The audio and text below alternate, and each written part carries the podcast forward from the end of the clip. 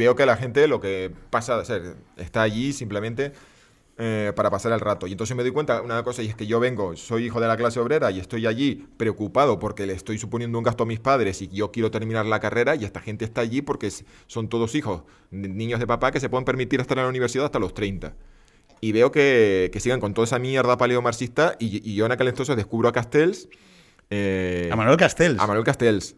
Sí, sí, un, señor, un tío muy serio, muy, muy, muy bueno. No sé si, no sé si lo conoces. Sí, sí. o sea, eh, a la, en la talla intelectual de Inanity. Eh, no, no. Manuel Castel es un gigante. Bueno. Manuel eh, Castel es un gigante. Perdón, o sea, hola Clara. O sea, ¿tú crees que se puede vivir en un mundo en el que te dicen, de verdad, en serio, looking into your eyes, que Manuel Castells es un gigante. Intelectual. No me toques los huevos, eh, Jesús. Es un gigante intelectual. O sea, no, o sea, no, no, O sea, eh, pido el comodín del público, o sea, pido que se apaguen las luces. O sea, Manuel Castells es un puto vendehumos. O sea, es un. Eh, o sea, A ver, es, lo que humo de una densidad altísima. Es Siracusa, o sea, es todos los filósofos que quieren ser gobernar y se creen que son tan. Bueno, pero pasa, el tema es. Sí, es un rey filósofo vamos. Sí, y la caga. Instructor de Alejandro. Sí, eh, y la caga, pero. Bueno, la historia, si, si te interesa que te la cuente. No. Dale, Jesús. Es que todo aquello de la precarización. Estaba todo ahí en, en Castella, la economía. No, ningún problema, ningún problema. Estamos desinfectando los micrófonos para que la gente lo entienda en el podcast. Eh, que no nos ven. Eh, Clara, siéntate, por favor. Eh, te presento a Jesús Triana, analista de cosas de tanques y tal. Clara Rama San Miguel, ¿te puedes quitar la mascarilla? porque tenemos un filtro EPA 2000. Igual estamos un poco cerca, ¿no? ¿Me la puedo quitar? Sí, te la puedes sí, quitar sin problema. Sí, que enfoques o sea, el, el, el, COVID llega hasta ahí. De aquí para acá, el, y a Jorge San Miguel, tu primo, en la pantalla. No, no, no exactamente, pero sería. ¿Seguro? No, tienes que ponerte el micro con, la, con el triángulo rojo, ¿vale? Eh, con el triángulo rojo mirando para ti. Ajá. Y entonces, si te pones los cascos, la ventaja que va a haber es, que, te vas a oír. Muy bien, muy bien, Clara. Ahora ya os escucho perfectamente. Bravo. ¿Sabes que vas a enganchar con el tema del 15M? Que es de lo que veníamos a hablar. Que... Ah, no estabais hablando de reyes sociólogos, que no filósofos, es que eso me... Claro, oh, es que Clara San Miguel es filósofa y se lo toma en serio. Hombre, mucho, mucho, mucho. No, pero la cuestión es que eh, Jesús eh, escribió un artículo en, su página, en Guerras Postmodernas, que mm, pivotaba sobre llegar tarde a los sitios, ¿no? y yo creo que también habla de una cuestión que él y yo hemos hablado un poco, que es el tema de la clase social. Entonces, por favor, ahora sí, sin interrupciones. Jesús. Vale, pues eso. Yo era un niño de clase obrera, un chico, de clase obrera que llega a la universidad a los 24 años sintiendo que está viviendo una segunda oportunidad y que la quiere aprovechar. Yo había trabajado sin contrato, sabía lo que era estar jodido, y entonces llega a la universidad y yo vi a las bibliotecas, vi a la clase, yo quería aprender y quería, porque además estaba estudiando sociología, que es la carrera que te permite entender la sociedad, y, y me decía a todos los compañeros que la querían transformar. Digo, pues si estamos aquí para, para, transformar la sociedad, deberíamos tomarnos muy en serio esta carrera, deberíamos ir a clase, deberíamos aprender, y esta gente lo que quería era siempre buscar cualquier excusa, huelga, solidaridad con no sé qué. Y yo me cago en tu puta madre, porque a ti no te importa estar aquí años y años y años cuando yo siento que estoy haciendo una carga para mis padres. Y ahí es cuando me sumerjo en las lecturas del movimiento anti, todo lo que tiene que ver con la globalización, la sociedad de la información, que es lo que descubro en el primer año, gracias a Castells, que ordena ideas, que fue el, libro que recomendé en, mi primer paso por extremo centro, que era la tercera hora de, de, de Toffler de los 80, pero él es un divulgador y Castells es un sociólogo. Y todo eso de la el desequilibrio entre capital y trabajo, eh, la flexibilización laboral, el tipo de empresa, todo eso que luego hemos vivido de precariedad y de globos y de riders y de mm, centros, es decir, plataformas de teleoperadores que terminan en Uruguay y demás, eso estaba ahí. Y yo, y yo lo leía y decía, Dios mío, esto es el mundo que viene, y me acuerdo que en las asignaturas, como era una facultad muy marxista, nos metieron sociología del trabajo como asignatura obligatoria en primero de carrera y el profesor nos obligó a hacer un trabajo aparte del examen y yo cogí precisamente el primer tomo de la era de la información de Castel, si me acuerdo, con el libro encima de la mesa, decirle al profesor, ¿y qué va a pasar con el mundo, con, el trabajo? Porque Castel lo que me está diciendo es que van a desaparecer los trabajadores eh, de cuello azul, los operarios de máquinas, porque todo eso se va a externalizar, la automatización va a eliminar un montón de puestos de trabajo, pero se van a crear nuevos puestos de trabajo en el sector eh, de la informática, el diseño, el software y no sé qué. Y a mi padre lo habían prejubilado, que trabajaba en Telefónica en aquel momento, y digo, ¿y qué pasa con la generación de mi padre? ¿Vas a reconvertir a toda la generación de mi padre en programadores de software? Que luego hemos visto que lo de los operadores simbólicos que decía Daniel Bell, nada, cárnicas. Es decir, esa idea de que si tú conoces un lenguaje de, eh, de, programación eres como un privilegiado en el nuevo mundo, no, tenemos las cárnicas. Y yo le dije, digo, y es que el tipo, yo no me creo esto, no es decir, no, me creo, no, me queda la duda. Y me acuerdo de que había un librito, que por cierto, lo fotocopié ese capítulo, era una charla de Castel que se reía mucho, además él machacaba a Jeremy Rifkin, que siempre ha sido otro divulgador, un tipo que no viene del mundo académico, que había escrito un libro que se llama El fin del trabajo y, que, entonces la idea era, no, no, no, no, vamos hacia un mundo maravilloso y fantástico, donde todos aquí, aquí en el primer... Hubo gente, a ver, aquí hubo gente en la izquierda, que esto yo lo he hablado con Pablo Muñoz, Albi Singer, para los que no lo conozcáis. Eh, sí, sí, sí, no, no, no, que, No, pero que, que, yo recuerdo, y eh, esta discusión la tuve con él, en donde él decía, oye, que aquí hubo peña de la izquierda, eh, aquel que os hacía tanta gracia con la bicicleta de los verdes de Barcelona, ¿cómo se llama aquel chaval de gafitas? El de... ¿Cómo? no, ya sé quién dice. Y Z no, joder. El delgadito, el delgadito, así estirado para arriba. Que era el de mm, ICV, que no me acuerdo cómo se llamaba. Y este chaval habla de estas cosas en ese momento. Y yo tengo que reconocer que en ese momento... ¿Cómo? Goma. No, no, no, no, no. Em, ya luego se me ocurrirá, luego me, me acordaré. Que mm, estos hablaban de toda esta disolución entre lo que es el, trabajo, la disolución del factor trabajo y cómo afectaba a las relaciones laborales que nosotros conocíamos en la segunda mitad del siglo del siglo Bueno, acuérdate el informe, el informe Petras, eh, hay un montón, no te estoy diciendo de que era el pensamiento dominante, te digo que había un debate, yo estaba leyendo y estaba viendo. Cuando había oposición a la globalización, y había oposición a la globalización, yo me acuerdo de la concentración contra el G7. El 30 de te digo yo, Seattle, Seattle, el 30 de noviembre de 1989. Eh, en Praga fue en el 2000 y en Génova fue en el 2001. Y en ese movimiento, y, yo saludé, ese movimiento porque yo estaba ya, eh, eran los comienzos de Internet con el modem, siguiendo Yo estaba en los que me reía de ellos. O sea, yo eh, tengo que hacer, yo tengo que hacerme una autoenmienda fuerte porque aquellas ideas... El lado equivocado de la historia estabas. No, no, no tanto en el lado equivocado, porque durante... Es como lo de las crisis, lo de las burbujas inmobiliarias. El problema no es... O sea, la burbuja existe. O sea, quiero decir, comprar vivienda del 96 al 2000 es una idea razonable. Luego del 2000 al 2006, en el 2006 compré vivienda yo.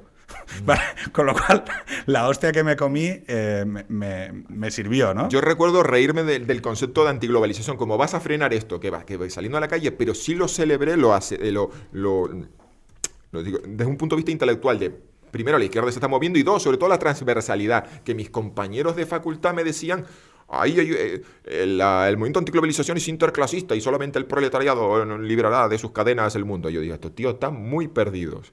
Pero estaban todos aquellos debates y yo vi que nadie se en, mi, en mi entorno eh, universitario, nadie quería, quiso sumarse a aquello. Ellos pensaban que eso, que había que perder clase y que había que seguir con aquellas chorradas. Quizás yo no conecté con, con, el, con quien estuviese al... A ver, no, no. Pero la cuestión es que eh, cuando das un salto en el tiempo y ahora vamos al 15M, que ¿por qué surge el 15M? ¿Qué es lo que articula el 15M? Es la confluencia de un movimiento del no, le no les votes que viene de las protestas por la ley Sinde, que son toda una serie de... Hombre, no. Sí, sí, sí, sí, sí, sí, que son los que intentan organizar, son los que convocan en internet manifestaciones y otro movimiento que es el de no tendrás casa en tu puta vida, que hacen una manifestación en Sol, que fueron los del manifestódromo, que eran aquellos chicos que cuando todo lo de la... Yo no, yo, no, yo no iría por ahí, quiero decir, o sea, lo que, hay que entender, lo que hay que entender es que el, para mí, ¿eh? Yo te estoy hablando de los que montan una manifestación en Madrid. La manifestación es una cuestión absolutamente puntual. Y la manifestación del 15M o de, lo que expresaba era una cuestión mucho más profunda, que se ha podido ver en un ciclo mucho más amplio, que es la ruptura de lo que es el consenso que va de 1989 a 2008. El consenso que va de, el consenso de la globalización, entendido como el macrosistema económico en el que yo crezco, en el que yo me drogo, en el que yo bailo, al segundo, en el que yo bailo, en el que yo bailo house hasta arriba de MDMA y donde cuando fracaso académicamente, eso ha sido es que él eh, es que él es como, como el censor, ¿no? Entonces se pone nervioso con estas confesiones, ¿no?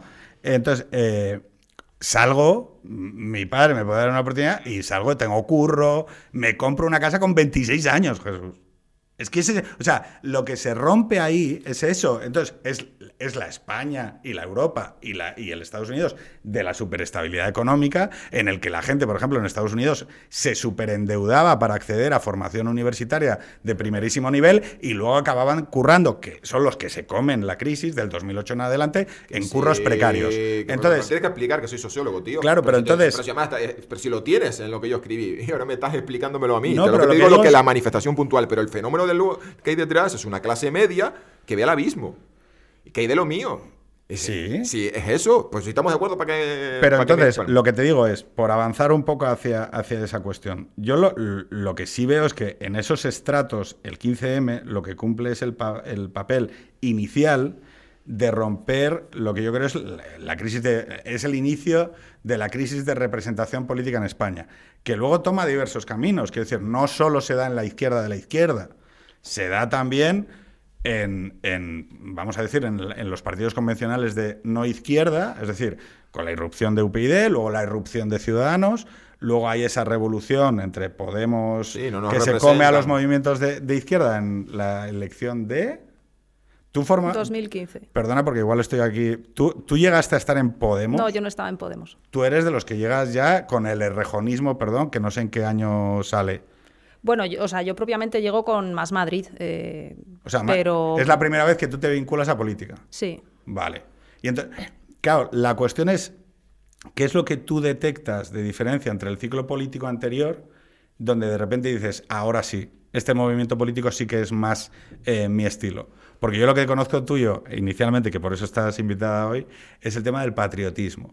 Sí, bueno, eso quedó allí como, como, algo bastante, bastante significado, pero era un poco la idea de lo que yo considero por lo menos que era el alma de ese Podemos original, ¿no? que en cierto modo también recogía y bebía mucho de ese, de ese movimiento de los indignados que era, era una idea mucho más transversal, donde el lema era ya no, digamos, el 50% de la izquierda contra el 50% de la derecha o viceversa, sino resignificar un sujeto nuevo, un 99% nuevo contra un 1%. Entonces, esa idea como de refundación eh, popular, que tenía un sentido también progresista, ¿no? pues de defensa de derechos, de defensa de servicios públicos, de educación, de sanidad, de acceso a la vivienda para todo el mundo, digamos que me parecía que conjugaba de alguna manera esa idea de, nuevo sujeto popular con un intento de resignificar también la propia idea de, España, ¿no? que, en nuestra historia, pues lógicamente había quedado siempre muy vinculada a un lado político muy concreto. Pero claro, es un poco lo que comentaba Jesús, que es un poco la movida de la clase ya no va a ser el driver de la revolución. Claro, exacto, eso ya se vio. Ya, claro, pero desde una óptica clásica, que yo creo que es la que compartimos los dos, mi mm. padre comunista, las lecturas sobre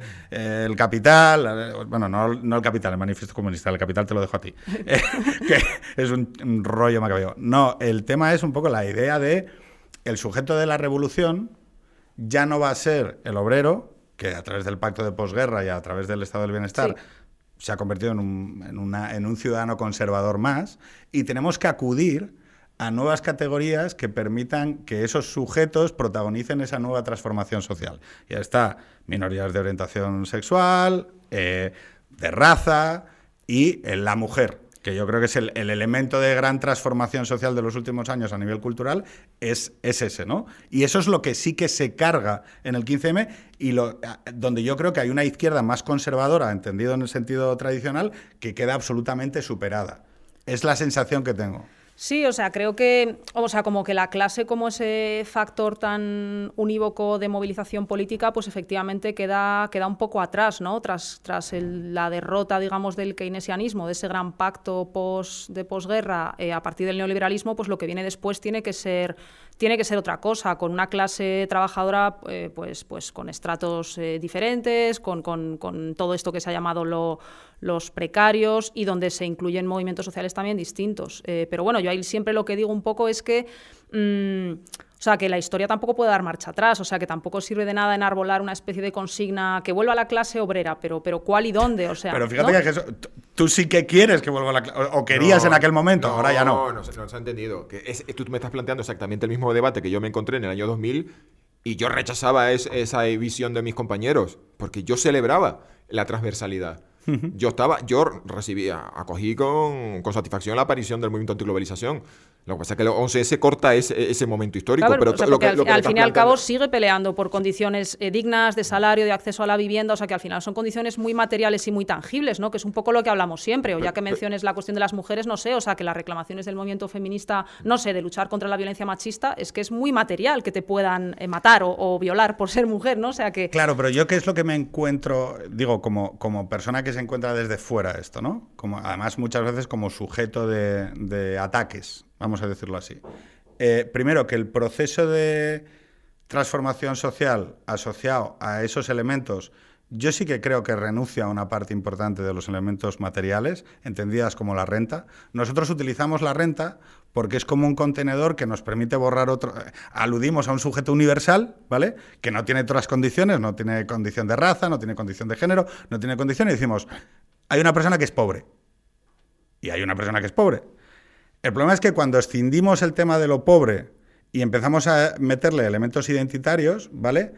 Es muy probable que la reclamación de transformación cultural se acabe comiendo a la reclamación de lo pobre. Hombre, pero, para nada se oponen, ¿no? Porque, pero, ese es el camino del PSOE, tú me estás describiendo el PSOE. No, o sea, pero ni siquiera lo pienso, o sea, porque todos esos nuevos discursos, si los quieres llamar, sí que hacen eh, mucho hincapié en que esos, esos grupos eh, sufren también condiciones materiales a nivel de renta eh, malos, o sea, hay medidas, o sea, se reclaman medidas específicas, no sé, por la llamada feminización de la pobreza, o sea, que se dice las mujeres sufren un tipo específico de dificultades de acceso a los mismos niveles de renta, ¿no? Al mercado de trabajo porque no están en igualdad de condiciones y eso es una cuestión bruta económica. O no sé, o, el movimiento LGTB denuncia eh, cómo sufren niveles de discriminación social mayor o dificultad de acceso a, no sé, a trabajos bien remunerados, etcétera. O sea que la cuestión material bruta, si la quieres llamar así, creo que nunca queda de lado en realidad. Yo creo, o bueno, el movimiento ecologista, ¿no? O sea, mostrando que... son los de abajo, digamos, los que pegan los que pagan siempre el precio de que haya contaminación o de o, cuando las cosas se hacen mal, como en Francia, ¿no? Y se intenta cargar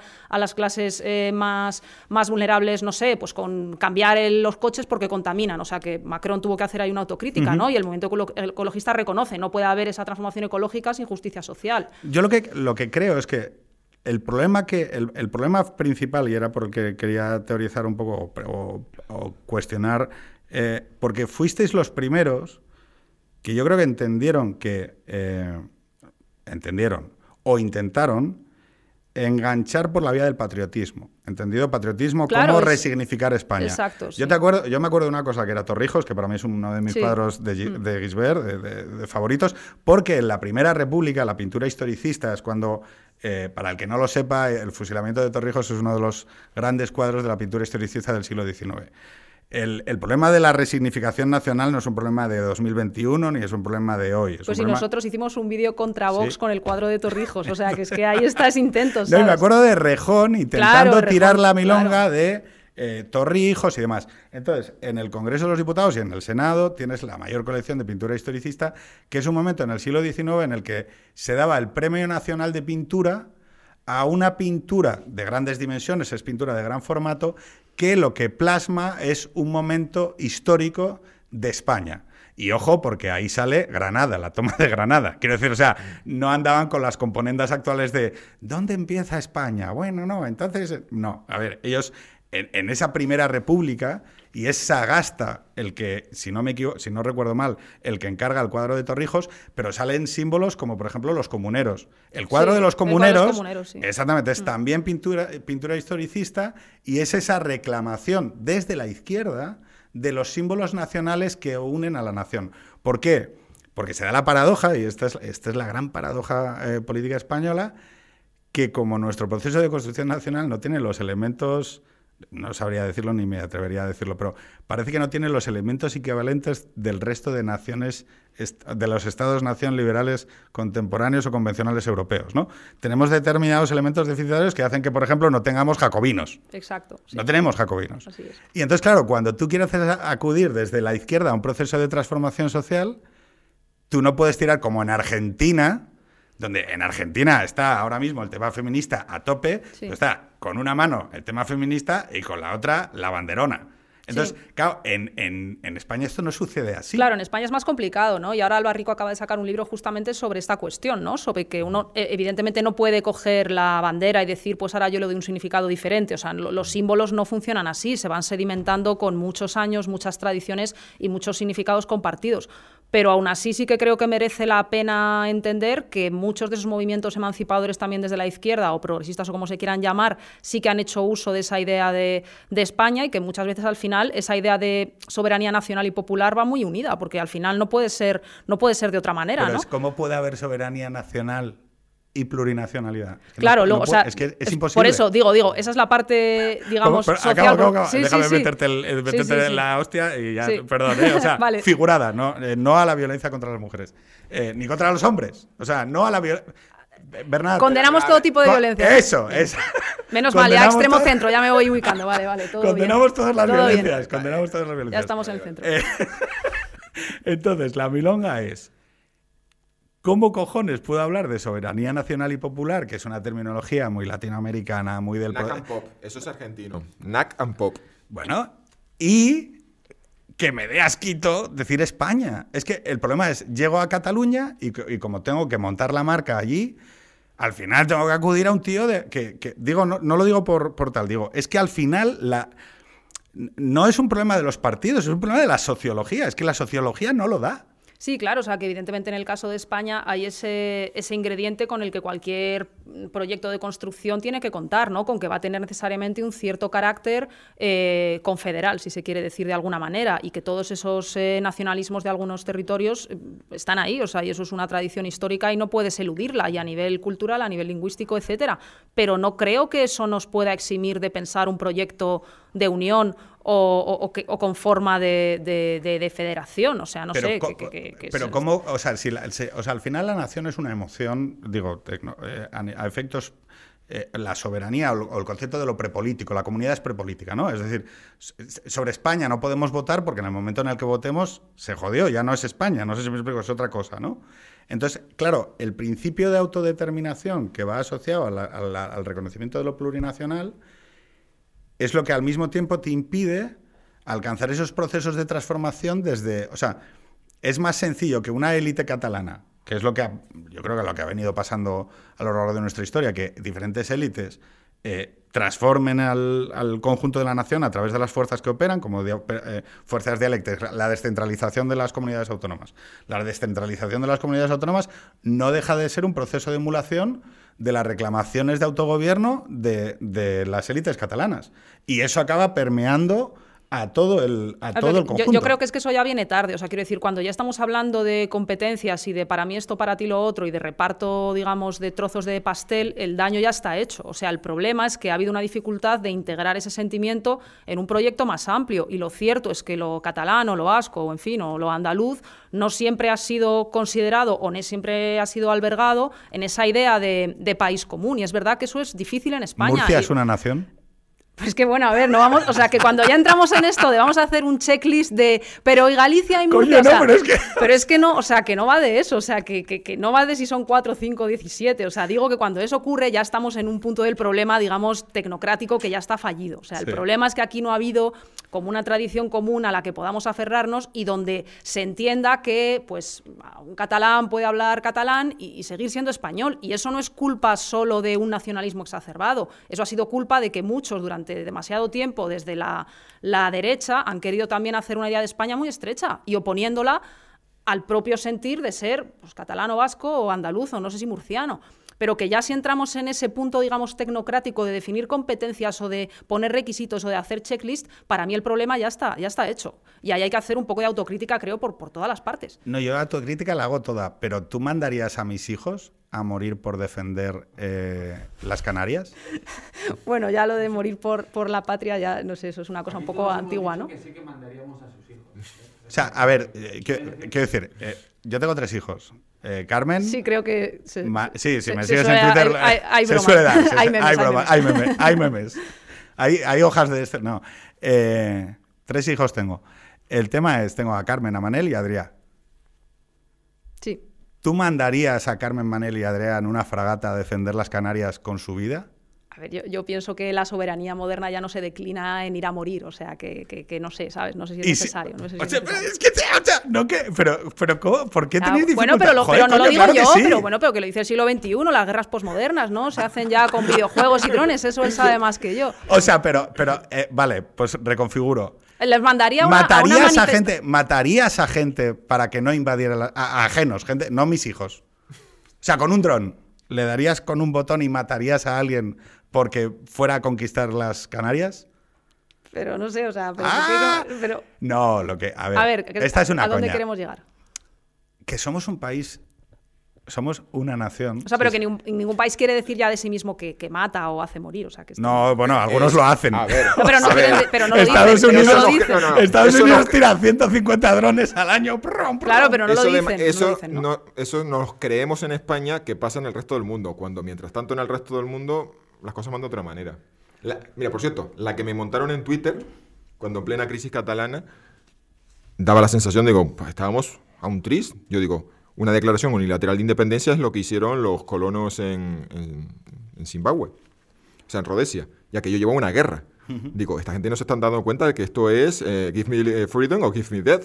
Esto es un, choque frontal con el Estado que esto puede llevar a una guerra civil si llevan a esas últimas consecuencias. Y me acuerdo que yo tuiteé, digo, y alguien decía, ah, ah, sí, ¿cuántos estáis dispuestos a matar? ¿Cuántos catalanes estáis dispuestos a matar por no sé qué? Y yo le dije, y yo dije, a mí no me... me porque yo veo la, clara de, la cara de Clara mientras lo estás diciendo. Sí, y yo dije, pero, tú crees que, pero tú crees que... Mm, que me, lo, me, lo, como me lo planteaban, digo, ¿tú crees que me va que yo voy a tener dudas en defender el orden constitucional. Claro, este es el, ah, lo que quiero decir, Clara, es que. y eso, para eh, mí. De que ya lo de, lo de matar pasó a la historia lo que tiene, Sal de las 12 millas náuticas de España para ver cómo se está planteando los principios principio estratégicos. de legitimidad, claro. claro, pero Lo, que, lo que, por reformularlo, una pregunta un poco más razonable, ¿no? Aunque aquí tratamos las cosas con humor, pero son cuestiones de fondo. Yo creo que España tiene un problema de desnacionalización. Es decir, su cultura no produce, digo, no es una, es una cuestión de, de facto. Es decir, es que el hay otros estados-nación que no tienen estos dilemas. sí, es, pues es, así, es que eso es indudable, hay que partir de ahí. Vale, entonces partimos de ese elemento de realidad. Entonces resulta que en un mundo en el que, por ejemplo, la polarización está cambiando, la defensa de Estados Unidos ya no la podemos dar por supuesta, y resulta que, que, que, los propios españoles, yo mismo, yo mismo en la manifestación del 8 de octubre llevé una bandera de la OTAN, porque las gentes educadas y articuladas de este país y de casas de izquierdas no llevamos banderas de España, que eso es una cosa de gente de clase baja que, necesita exhibir los símbolos eh, nacionales. Esto es así, el mindset de, una parte importante de nuestra población es así. Y cuando planteamos cuestiones como la integridad territorial, las fronteras y demás, nos cuesta mucho articular. ¿Por qué? Porque, mm, bueno, porque, no sé, por prejuicios históricos, por sociología, por la cuestión que sea. Creo que es mucho más sencillo que alguien te diga, alguien de Murcia, te diga que como 5.000 argelinos desembarquen en la alcantarilla, que ellos toman las armas, que, que le preguntes a un cántabro que si defendería las Canarias. O sea, esto, esto es un poco lo que, lo que te da pie ¿no? a pensar que hay una, hay una traza común o hay, un, hay una malla común que, se expresa... Jorge. ahora que dices esto de las comunidades, hay una que, tenemos que hacerle a, la derecha que se había con la mili. Se, escucha, se escucha un poco mal, ¿no? ¿no? que lo que dice Jorge es que le tenemos que agradecer a la derecha que haya acabado con la mili. Ah, bueno. Que es una, que es una era un factor de, nacionalización entre gente además que normalmente hubiera salido a lo mejor de su mamá hubiera conocido gente de otro lugar. Claro, lo que vivía idea de, de formación no solo militar sino formación en general. Y esto se lo carga la derecha en España, es una cosa estupenda. A ver, yo, yo creo que la idea, que esto Jesús lo puede corregir, es que, que, los ejércitos ya no iban a funcionar por reclutamiento civil, ¿no? Y que teníamos que tener todos eh, ejércitos profesionales muy tecnificados, que no dependiesen del reclutamiento de gente que no tiene por qué tal. Pero yo tengo que reconocer una cosa. Fue uno de los. Fue uno de, fue un aumento a la debilidad de esa idea de la eh, movilidad social entre españoles, que está rota, hemos aumentado las fronteras a nivel autonómico y yo creo que a día de hoy tenemos problemas para articular ese sentimiento nacional. ¿Cuándo sucede? Con la selección de fútbol. Pero en otro tipo de, en otro tipo de elementos nos cuesta mucho más. Y yo creo que ahí hay una parte, que lo he comentado no con Jorge. Es poco, ¿eh? o sea, quiero decir que hay elementos culturales ahí que, que bueno, o sea, que, que, no, es poca, o sea, que lo Tú dime dónde empezaría la guerra. O sea, ¿tú, por, ¿tú dónde empezaría? ¿En qué frontera? ¿En Despeñaperros o en...? Claro, pero es que no, o sea, no sé si todo, toda construcción nacional tiene que, cifrarse exclusivamente en la capacidad de declarar guerras, ¿no? O sea, no sé, que también, no sé, o sea, los, la gente que vive aquí tiene una idea de, de, pertenecer a España que no tiene que ver con solamente con, con declarar guerras, yo qué sé, ha sido de los países más pioneros en en, derechos LGTB o el matrimonio homosexual. Hay mucha gente que considera que pero eso a la en gente España, de Opus no le importa. No, pero es un país, bueno, sí, pero que, a nivel de cuánta, o sea, creo que hay más gente que se puede sentir orgullosa de pertenecer a un país como socialmente progresista, porque España sabes que sociológicamente es como un poco más, siempre no, sociológicamente hay como un pelín más de, de, gente que se considera progresista que que no, independientemente luego de cómo se traduzca electoralmente. Pues hombre, pues considero que por ejemplo hay una idea de ser un país moderno, pues que saliendo de una dictadura y tal ha logrado como un nivel así de de, progreso y tolerancia social. En fin, hay mucha gente que se siente así, por ejemplo, y eso no tiene nada que ver con declarar la guerra a nadie, ¿no?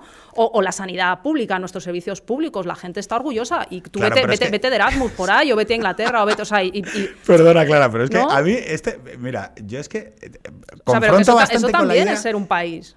Sí, pero no es ser una nación.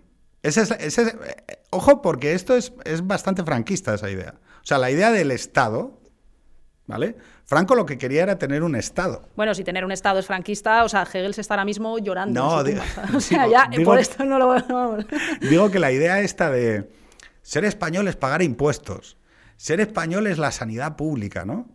Son elementos que pueden ser ciertos en una sociedad pacificada, pero que yo tengo la sensación de que en el momento en el que surgen problemas graves, como por ejemplo el tema catalán, o por ejemplo otro tipo de elementos como lo que estamos viendo en la frontera del sur, o, por ejemplo, a futuro, si el día de mañana hay algún eh, experimento con Canarias, esas cuestiones se quedan cojas.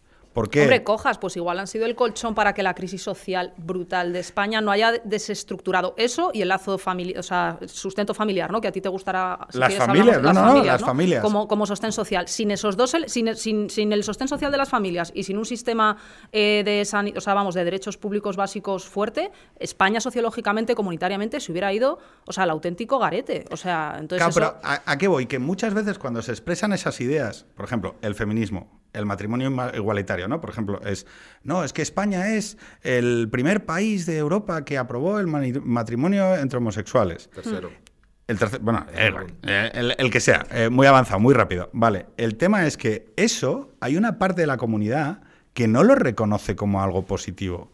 Es decir, eh, a pesar de que nosotros hayamos construido, y eso nos llevaría al segundo punto, una serie de consensos alrededor de una nueva moral sociopolítica que son bastante mayoritarios a efectos públicos, yo creo que por debajo, primero, no son tan consensos. O sea, yo tengo que reconocer que, que si depositamos ahí esos elementos, hay gente de la comunidad que se va a descolgar.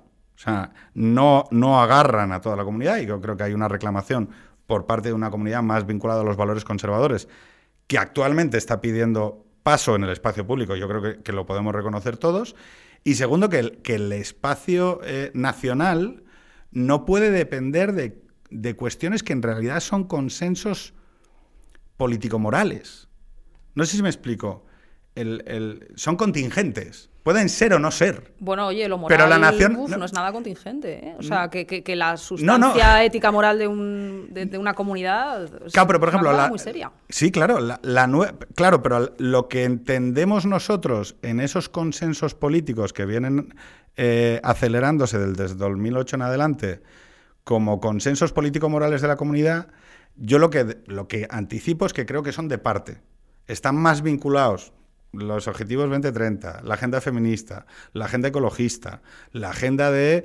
Esas, esas cuestiones que decimos, todo el mundo está de acuerdo con esto, yo creo que son consensos político-morales de parte. No, claro, aquí hay una lucha entre, o sea, entre, hay propuestas de consenso y están en pugna, ¿no? Y aquí, evidentemente, la pregunta que hay que hacer es cuál puede ser más abarcador.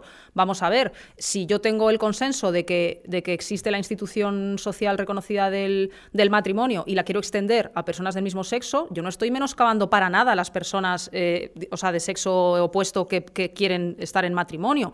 Y ya si alguien tiene una creencia, digamos, privada por la cual considera que eso no es lícito, Em, eh, o sea, es, él quien está rompiendo un consenso que es más amplio y que no vulnera para nada a las personas que, no son homosexuales, digamos. Pero si en cambio haces un matrimonio donde las personas homosexuales no pueden participar, sí que estás excluyendo una parte. O lo mismo con el, con el feminismo, ¿no? vale, pero vamos a poner un ejemplo. En ese ejemplo te doy la razón. Yo mm. además defiendo que los conservadores deben ofrecer la monogamia, la institución familiar y el matrimonio a las orientaciones sexuales no heteronormativas, pero yo dentro de este espectro soy una no sé si excepción, yo creo que soy mayoritario, pero la gente no lo dice. Eres la vanguardia.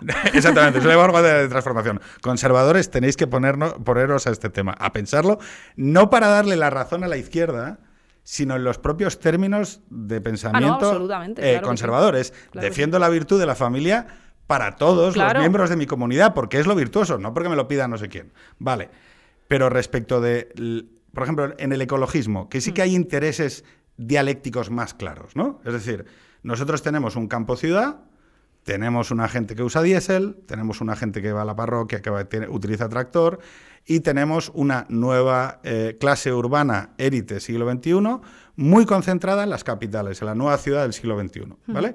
Clases creativas, lo que yo llamo nuevas clerecías, que son eh, quienes sustituyen dentro de las sociedades contemporáneas en la labor de prescripción de modelos de vida y de ordenación en torno a la idea del bien común en las sociedades contemporáneas, que ya no son el sindicato y la parroquia, sino que son académicos, periodistas y profesiones socioculturales. Siempre digo lo mismo, es un guionista de Broncano prescribe hoy más modelos morales que un cura. Y hay que decirlo, esto, esta es la situación dada. ¿Qué es lo que, lo, que, lo que ya anticipamos en el debate anterior y que, y que me gustaría validar contigo? Que esa propuesta moral de, que realizan esas nuevas clerecías es dialéctica en intereses con la de eh, esas amplias capas de representación, por ejemplo, rural o que están fuera de esa eh, nueva ciudad del siglo XXI y que están absolutamente subrepresentadas en el espacio público. Yo muchas veces hablo del madrileñismo, ¿no? Hmm todo lo que no sea la jodida M30 y Rubena, eh, no se pueden decir nombres de periodistas, bueno, un periodista de reconocido prestigio de una radio nacional diciéndote que eh, Carmena nos ha impedido circular en dos direcciones por la calle Preciado y tú estás conduciendo el puto coche entre Gijón y Oviedo y diciendo, pero a mí qué cojones más me da Carmena ha dejado entrar a gente desnuda en las piscinas de no sé qué. Y la boina de Madrid, la boina de Madrid. Y tú estás conduciendo el coche de Cantabria y diciendo, pero ¿esto es Radio Nacional? Entonces, mi sensación es que... falta un poco de vertebración ahí, eso, eso no hay duda. claro, ¿qué es lo que sucede? Si el sujeto político es la audiencia y nosotros tenemos un proceso de concentración tecnológico, ¿vale? Esas nuevas clerecías, además, tienden a mirarse entre sí y a no reconocer lo que hay afuera.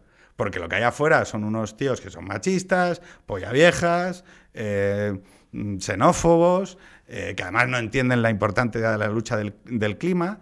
Y ahí sí que hay intereses morales o político-morales en conflicto. A ver, yo creo que presentado así puede ser un poco, un poco quizás eh, Sí, porque queremos hacer queremos caricaturas. Vale.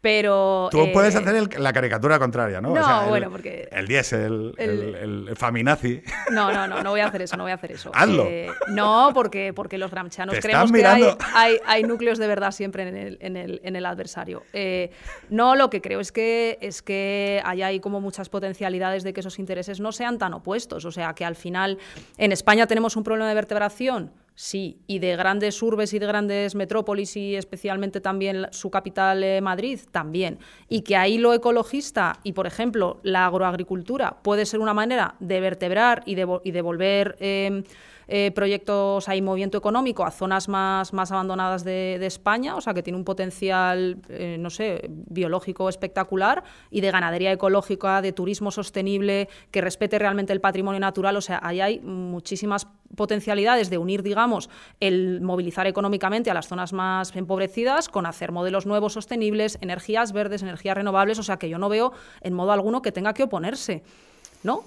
A ver, yo, yo es que, por ejemplo, cuando tú le estás hablando a alguien, a un agricultor, o en Asturias, por ejemplo, que en Asturias vivimos como cuatro reconversiones, ¿no? Es la, agroganadera, eh, con la láctea, que es cuando se perdieron todas las cooperativas, todas las eh, microganaderías de lácteo para pasar a carne.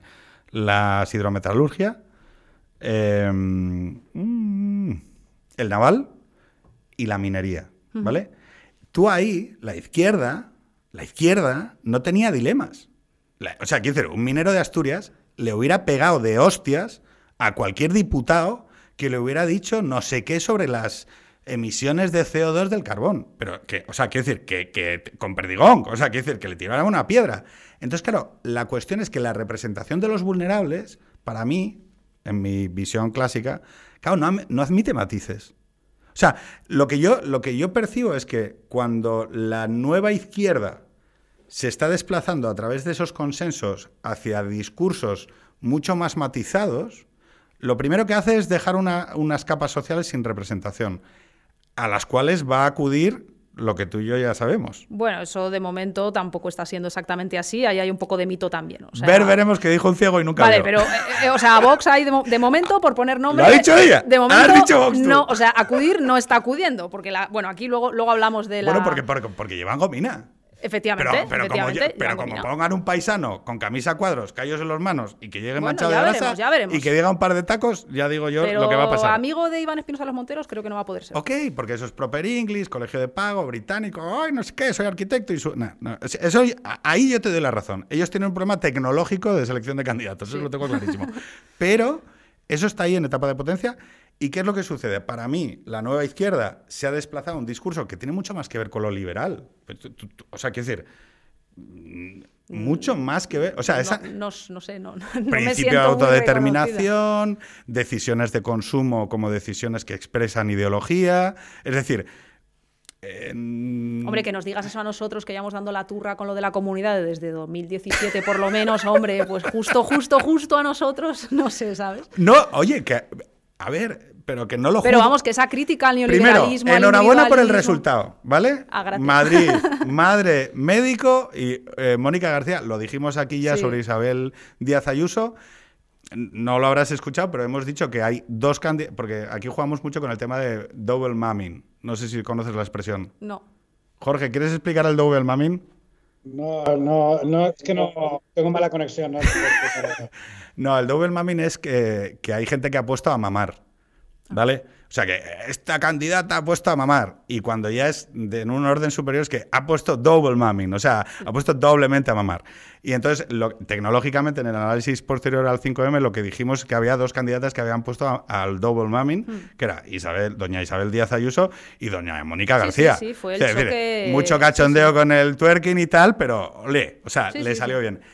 Y yo de lo que hablaba es que hay un proceso de sustitución entre la izquierda, una izquierda más conservadora, votante socialista, sur de Madrid, que yo creo que levemente se va agotando ese modelo de representación más vinculado a esas clases a ese cinturón metropolitano industrial de empleo mm, de clase media, media baja, sin formación. Lo digo porque es que es así, o sea, no lo digo por tal. Y eso está siendo sustituido por el votante de Más Madrid.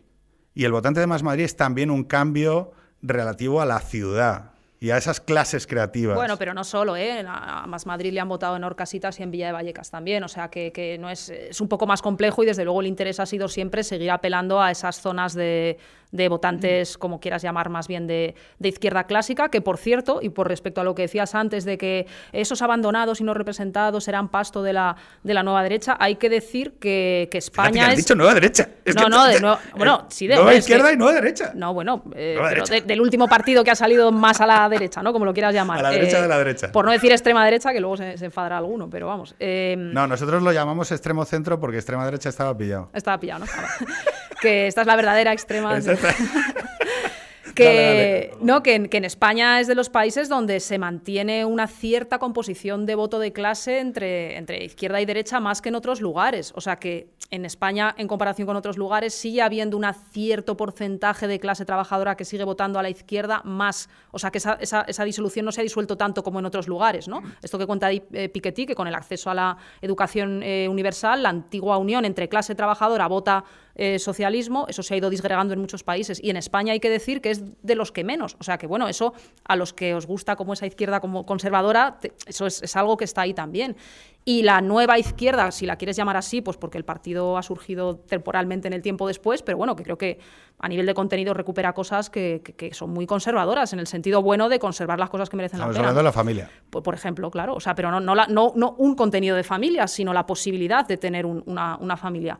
Em, ahí eh, ese, o sea, esa propuesta eh, no, quiere abandonar, digamos, a esa gente que tú dices que no se siente representada. Vale, pero te voy a poner una imagen, ¿vale? Que para mí es una imagen muy potente y muy caricaturesca, pero por... por, O sea, y por ejemplo, un ejemplo, solamente una cosa muy pequeñita, eh, que me parece porque, es, porque es súper... Es que me dicen que interrumpo mucho a la gente que hablo yo más No, que no, nada, nada. No, no, pero tienen razón, quiero decir eso. ahora, ahora sí.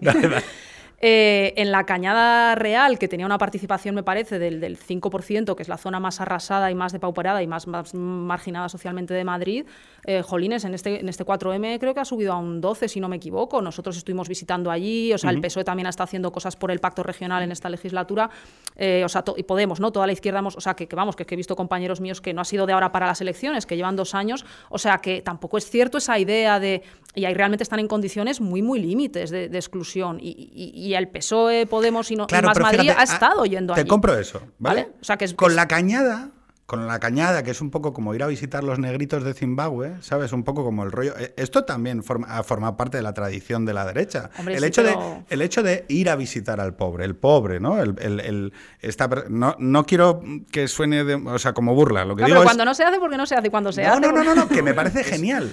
había un humorista que decía que se notaba que Obama era de, de clase media porque en su currículum decía, y fui a los barrios a organizar como organizador social, decía, los negros en Estados Unidos no vamos a los barrios. Vivimos en los barrios. Vivimos en los barrios. Entonces cuando alguien de un partido te dice, hemos ido a los barrios, tú dices, vale, pues... Vienes de otro sitio. creo que ningún, político vive en la cañada real. No, no, pero fíjate, fíjate, yo voy más a, una imagen que siempre, que siempre expreso, es eh, periodista, formación universitaria, por lo tanto ya eres por mucho que tu situación autopercibida sea de, precariedad, que luego es verdad que hay un problema con la precariedad de determinados empleos, empleos porque tira a la gente a la voracidad de la revolución, porque o sea, ellos dicen, si yo soy tan listo, he hecho tantos máster y tal, y estoy cobrando un salario que en realidad no es, no es el de un precario de verdad, no es el de un repartidor de, de globo, pero sí que igual es el de un furgonetero de Amazon,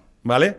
Y entonces, claro, esa diferencia entre estatus y, renta lo que genera es que haya una voracidad por la revolución bestial. Pero esta gente, en base a ese nuevo sujeto político que trae la nueva moral sincrética de la, de la nueva izquierda, que es una propuesta moral que permite pensar en 360 grados, que es densa, o sea, es una son valores fuertes otra vez. Es decir, la izquierda ya no es relativista, ya no es eh, ya no es, ah, no, el pluralismo ha sido sustituido por una Ray 5 postmodernist, ¿no? Que dice Black Rose. Eh, que es, no, no, hay una, hay una nueva ascripción a valores morales eh, rígidos, sólidos, donde, por ejemplo, la mujer tiene un. La, mujer y la moral sexual que recibe la mujer del hombre heterosexual, que es otro de los elementos, el Me Too, la cosa, todo lo que tenga que ver con la violencia sobre la mujer. Mm hace que, por ejemplo, una periodista, que por sujeto de clase es una persona que está dentro del estatus de privilegio de una sociedad, ha podido acceder a formación de tercer nivel y que tiene un puesto eh, que no es... le echa la peta pública en Twitter al camarero porque le ha servido mal la Coca-Cola. En mi mundo, en mi mundo es, oye, o sea, tú te estás quejando del servicio. no digo que, o sea, eh, no digo que no sea una caricatura, pero en realidad estás utilizando el mazo del feminismo para darle a un tío que no ha tenido tus oportunidades educativas. Y como el feminismo es un valor fuerte que tapa y minora todo el resto, somos capaces de conciliarnos con los de la cañada real, porque son algo que percibimos como ajeno, y entonces lo toleramos, como toleramos con los menas, como toleramos, por ejemplo, el tipo de... no, es, no, es, que sea ajeno, es que es el, el, el, donde se solidifica un, programa de política neoliberal que abandona y no es capaz de dar salida alguna a una parte excluida. O sea, no, no es como una especie de, de parque de atracciones del virtuosismo moral. O sea, es que realmente creo que hay una preocupación como real, ¿no? Con los efectos más dañinos. Eh, que bueno, que fue Ayuso la que dijo que ahí no hay problema porque van en coches, eh, porque son todos traficantes y, tienen. O sea, que es que dijo eso en el Pleno de la Asamblea de Madrid, pero. Eh, Yo por no, por no, por no, por no entrar en eso, pero que sigue con lo que está diciendo del, del, lo que quiero Decir es que, lo que quiero decir es que el valor fuerte del feminismo ha minorado otras, otras. O sea, esa nueva moral sincrética de izquierdas que claro, desde dentro es muy coherente, pero vista desde fuera. Pero a ver, Pedro, es que dices, esa nueva moral sincrética. Eh, el otro día lo, lo, compartíamos bastantes personas en Twitter. ¿Tuviste el vídeo de Natalie Portman contando lo que le pasó cuando hizo su primera peli con 12 años? No, no, pero bueno, supongo que algo de acoso sexual. O sea, ella, eh, una niña de 12 años, hizo su primera peli y se estrenó con 13 y ella estaba pues orgullosa ¿no? y contenta de un trabajo que había hecho y todas las primeras reacciones, todas, luego míralo si quieres, fueron eh, pues hombres que le escribían diciendo eh, te quiero violar o hacer cualquier burrada. En la radio local hicieron un concurso haciendo una cuenta atrás hasta que fuera mayor de edad. Esto, o sea, con 13 años, o sea, quiero decir, o sea, no sé, que tú tienes hijas, o sea, imagínate lo que es que por el hecho de ser una niña en este mundo, eso es lo primero que recibes cuando tú ni siquiera, digamos, sabes nada. O sea, entonces quiero decir, espera, y, y, luego tiene que contar además, entonces luego ella cuenta cómo en los años siguientes, ya de mujer joven, que tampoco es una mujer, digamos, que haya, por decirlo, escogido el camino de la eh, brutal sexualización. O sea, que, tampoco obviamente justificaría nada que lo hubiera hecho, pero es que encima ni siquiera es una persona que haya hecho eso públicamente y aún así cuenta como tenía como que esconderse y taparse para ser considerada un sujeto que puede tener dignidad o respeto. O sea, esa es la realidad de las mujeres, no sé, desde que tenemos 12 años, a las que nos dicen más burradas por la calle con 14 que con 30 o con 25. Entonces, eso es un poco el punto de partida de lo que había que empezar a hablar y que no se había hablado demasiado de ello, pues hasta hace pocos años. Entonces, Claro, me dices, no, es que luego una, no sé, una pija le dice a un camarero. No, no, no una pija, no una pija. una persona de izquierda es periodista, normal. No, bueno, pero socialmente, digamos, o sea, y yo te digo, hombre, cuando estamos hablando de que todas nuestras niñas o tus, no sé, ¿sabes? Con 12 años les van a pasar ciertas cosas que, o sea, que es que esto es un problema serio y esto no es una excepción, ni, ni ella es una exagerada, ni ella está loca, como algunos han dicho, ¿no? Te compro, eh, te compro el caso. cualquier mujer de 40 años, cualquier mujer de 40 años en España ha tenido a un tío que le ha enseñado el pito. Ah, bueno, claro, no, claro, claro. Todas, o sea, pero todas, sí, todas. Es que decir, no me voy a, o sea, quiero decir que yo es que se da la paradoja y a cualquier amiga tuya le ha pasado alguna cosa chunga y, a mí me ha pasado algo chungo. Y en las discotecas con 19 años había tíos que se pasaban rozando con las manos por el culo porque la gente iba bebida. Claro, eso como poco, eso sí has tenido suerte. O sea, eso es lo mínimo que te ha pasado. Entonces, claro, es que hombre, es una cosa grave. Claro, ahí es donde entramos a valorar lo que es grave y lo que no. Para mí es verdad que yo choco mucho contra esta nueva moral sexual. ¿Por qué? Porque yo procedo del tema aquel de, bueno, en tanto haya consentimiento, o sea, sexo seguro, o sea, un preservativo para parar las enfermedades de transmisión sexual y luego el resto de la peña que haga lo que sea. Y igual han consumido drogas, están borrachos y, era, esa, er, esa era la sexualidad de los años 2000.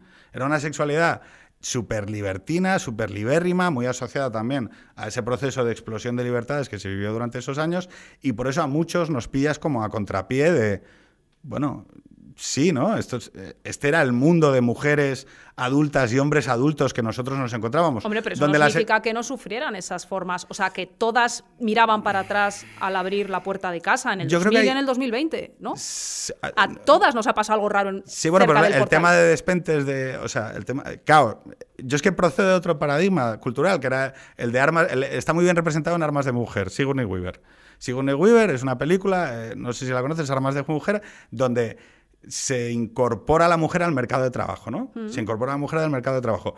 Y sabes que los hombres, sabéis que los hombres eh, tenemos eh, unas técnicas de desarrollo dentro de las organizaciones empresariales que son, pues eso, el gimnasio, en los clubes de striptease en Estados Unidos, el ir al fútbol o el ir al béisbol. Y en la peli eso está muy bien retratado, porque lo que explica más o menos es eh, cómo una mujer en el mundo de los 80 y 90 en Estados Unidos podía progresar dentro de la compañía. Y se aborda el tema del capital erótico. Es decir, la película lo que dice es, es legítimo que una mujer utilice su capital sexual para progresar en... ¿Has levantado la mano, Jorge? No. No. Vale, o sea, me estás dejando a mí solo con este marrón, ¿no? Sí, sí, sí. que pasa tú, que a mí me da la risa. ya, pero que claro, que puede- sí, pero que quien quiera utilizar el capital que sea, como el personal o el del canto personal, de ser muy guapo, ser muy alto, ser muy rubio. No, no, no, no, el sexo. Sí, sí, el sexo, pero El otros, otros decir- utilizan, o sea, que también es, los que son más guapos tienen mejores, o sea, que decir, cada uno tiene el capital que tiene. Claro, pero lo que quiero es que Pero esta significa- remoralización, esta remoralización del sexo femenino y el, el Pedro, pero es que te estoy hablando de que con 12 años te digan burrada. O sea, es que ahí no, No, hay no, moralización pero- alguna. Pero si yo- que, una, que alguien reconozca la realidad de un hecho no significa que le parezca bien. Lo que creo es que la remoralización política de esas situaciones muchas veces eh, yo creo que cuentan un relato que hace 20 años o 10 años, y eso a ti te daría la razón. Es decir, oye, nosotros, nosotros hemos conseguido problematizar algo que antes no era un problema. ¿Vale? La cuestión es que para mí se ha remoralizado solo en un espectro, que es la moral sexual heterosexual del hombre, ¿no? Por ejemplo. Y donde creo que hay zonas grises. Por ejemplo, Perdón, y por cierto, esto no solo es la, la mujer que llega a la empresa guay, esto también es la camarera la que se tiene que dejar que el jefe le toque el culo porque si no se va a la calle. Es que esto es así. eso es acoso laboral. Es, Sí, eh, sí, eh, pero tú sabes que hay, sí, pero ahí hay unas zonas grises donde, bueno, Muchas. pero tú todavía no tienes contrato, pero tampoco... Muchas porque eh, además, quiero decir, yo por ejemplo, cuando, cuando intentamos eh, reflejar esto con, con luz y taquígrafo, siempre pienso, joder, pues si el sexo, el, el- el que yo conozco, es un mundo de confusiones y de errores y de... Creo que, que entre adultos es muy difícil plantear normas de derecho positivo para... Ah, bueno, claro, eso es otro problema. sí, Entonces, sí. muchas veces se cae a veces en, en discursos que son diferentes, o sea, difícilmente aprensibles para mí desde, la, desde un diálogo de madurez. Es decir, oye, yo esto no me lo he encontrado nunca así. O sea, nunca es tan claro, o sea, al revés. Sí, pero a que tú estás atento así a la chica, no sé, le apetece y está cómoda en la situación. O sea, no sé, que son cosas muy de sentido no tengo, que andar, no tengo que andar planteándome esos dilemas, pero eh, esto sí que Jorge y yo lo hemos dicho. Menos mal que no nos ha tocado lidiar con el momento de hoy. Hombre, pero es que eso me parece un poco caricaturesco, ¿no? De Bueno. verdad tú piensas, de verdad tú piensas que con un mínimo de empatía. Vale, y vale, de- pero no, no quiero entrar en eso. Pero, Vale, por vale. ejemplo, porque hay elementos que quedan no analizados dentro de esa opresión. Por ejemplo, el divorcio. ¿Qué pasa? ¿Qué ocurre con el divorcio? Pues, por ejemplo, eh, un saludo a Angie. Eh, el, el problema eh, es que cuando hablamos de elementos eh, que, mm, por ejemplo, el matrimonio, la institución matrimonial es una institución que esencialmente protege a la mujer.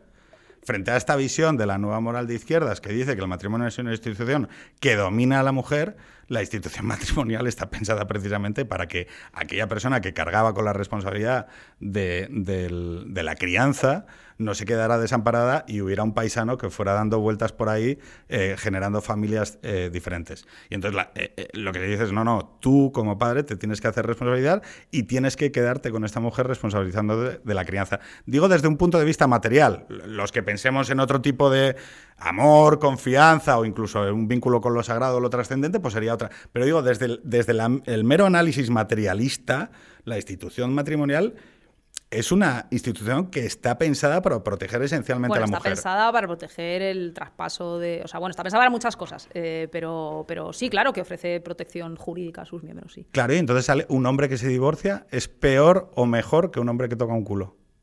Pero es que no entiendo esa pregunta. ¿Cómo que es mejor o peor? Si estamos hablando de perjudicar a la mujer, ¿vale? Un hombre que decide divorciarse de una mujer con dos hijos. ¿vale? ¿Perjudica a esa mujer más que un hombre que toque un culo en Hombre, un... pues que por divorciarse no tiene por qué perjudicar ni a los hijos ni a la mujer, ¿no? Hay, hay, hay, hay maneras de resolver esa situación. Tenemos toneladas de datos que dicen que el divorcio perjudica económicamente a la mujer, perjudica a los hijos y que es un acto, es, es un acto que, que es dañino para, o sea, quiere decir que perjudica especialmente a las mujeres vulnerables. Sabes que el 80% de las personas que están en marginalidad en España son madres de familia monoparental. Sí, lo sé, hemos, eh, sí, hemos llevado cosas de estas a, a la ¿Y asamblea. qué es una madre de familia monoparental? Bueno, pues una, una, mujer divorciada. Bueno, no, siempre. O que bueno, una mujer en la cual una mujer, una mujer a la cual y no es verdad, además les molesta mucho ¿eh? que se haga. O sea, lo sé porque es que me he reunido con ellas y he trabajado con ellas. Y no, Pero no, siempre es el caso. Entiéndase. Lo que quiero decir es que una madre de familia monoparental es una madre a la cual la persona, el padre, ha dejado desamparada y a sus hijos. Bueno, o, ha elegido. Y sin embargo, mm.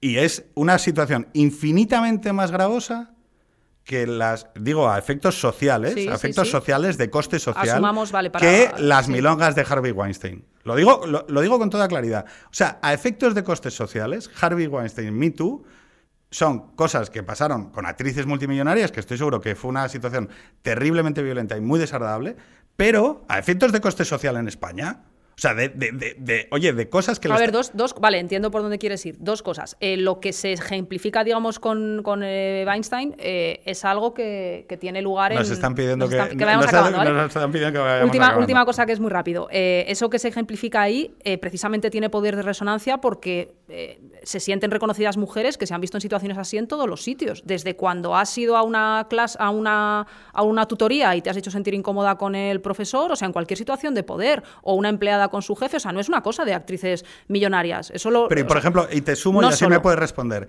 ¿Tú no crees que mucho más grave que el Me Too, a efectos de coste social, está el nuevo desorden amoroso, y la precariedad afectiva, la precariedad sentimental, que los jóvenes están en una crisis de confianza que la izquierda haya vendido un paradigma de relación hombre-mujer que se parece más a una relación sindical. Espera, que estás metiendo millones de cosas. Millones de cosas, pero es que quiero que me contestes. Ya, pero sí o no, ¿no? Vale, vale. no, no, respecto, no, respecto, de lo del, respecto, de lo del, divorcio, nosotros o, yo, o, bueno, una corriente importante, precisamente somos también quienes hemos, y tú lo sabes, un discurso muy potente de que la paternidad tiene que implicarse en, en, en toda la parte de crianza familiar y eso eh, eh, lleva mm, o sea, aparejado toda esa asunción de responsabilidad, tanto si hay divorcio como si no lo es, y que en el caso de que lo haya, una corresponsabilidad y que en el caso que no lo haya en la pareja o, tal y como sea, que el hombre haya una corresponsabilidad y un, cargo de la crianza y tal. O sea, que no puedes decir que la izquierda no se preocupa, digamos, o de ese daño social porque las mujeres lleven esa carga, no solo con el divorcio, ¿eh? o sea, en las parejas sigue habiendo un reparto extremadamente desigual y sigue penalizando a las mujeres eh, en su carrera también laboral el tener que,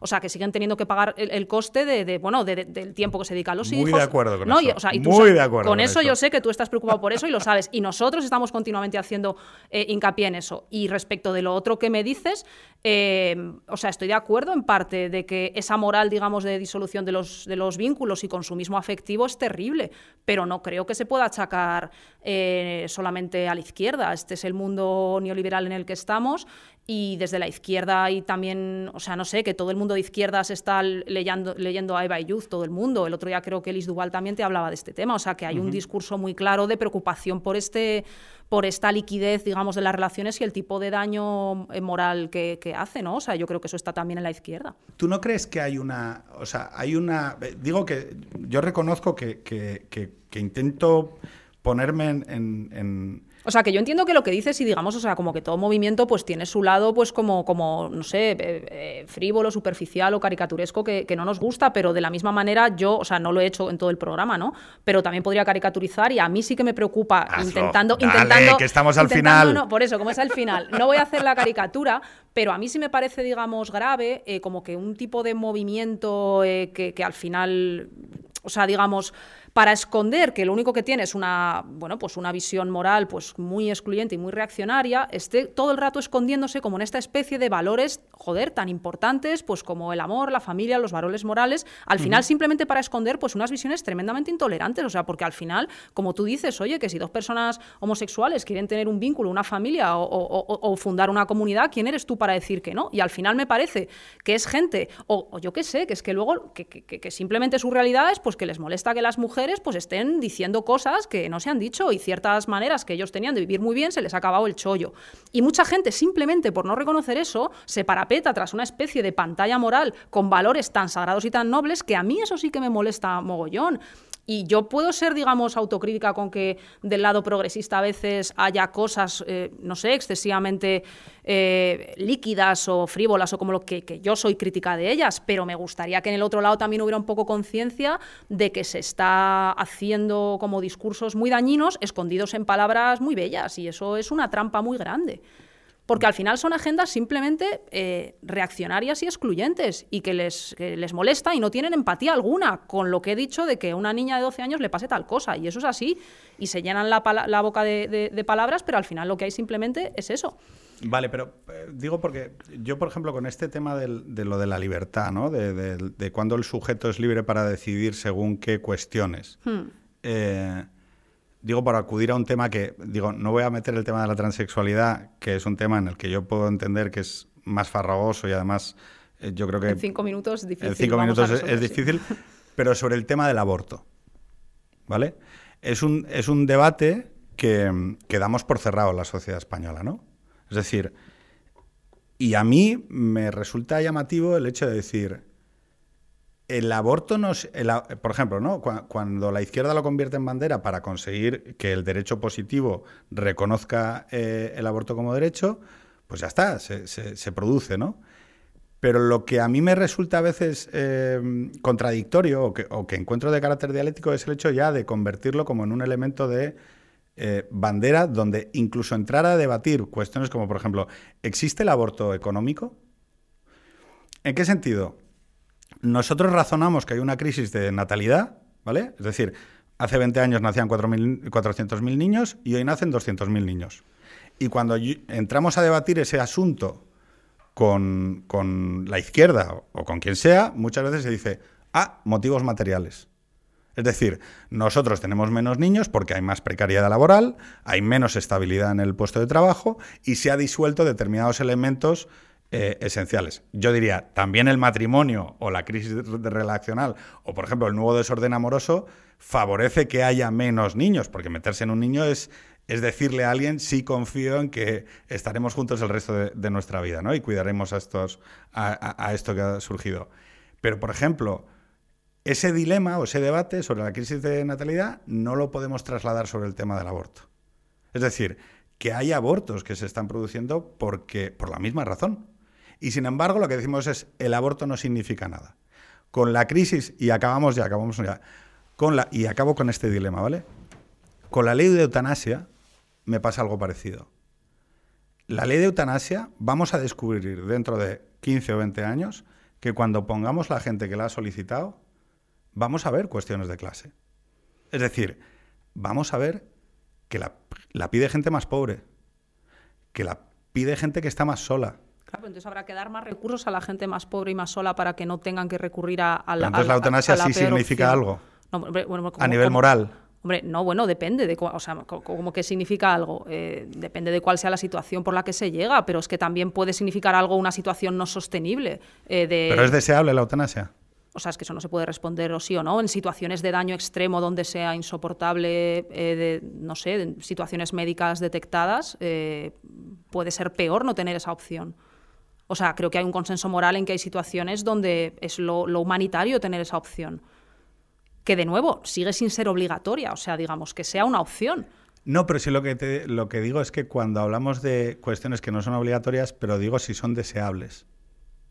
Es que tú no puedes prescribir moralmente. Lo deseable para mí es que existan las opciones y que los individuos ¿Veis cómo son, son liberales? es que son No. Sois liberales. Clara, eh, muchísimas gracias de corazón.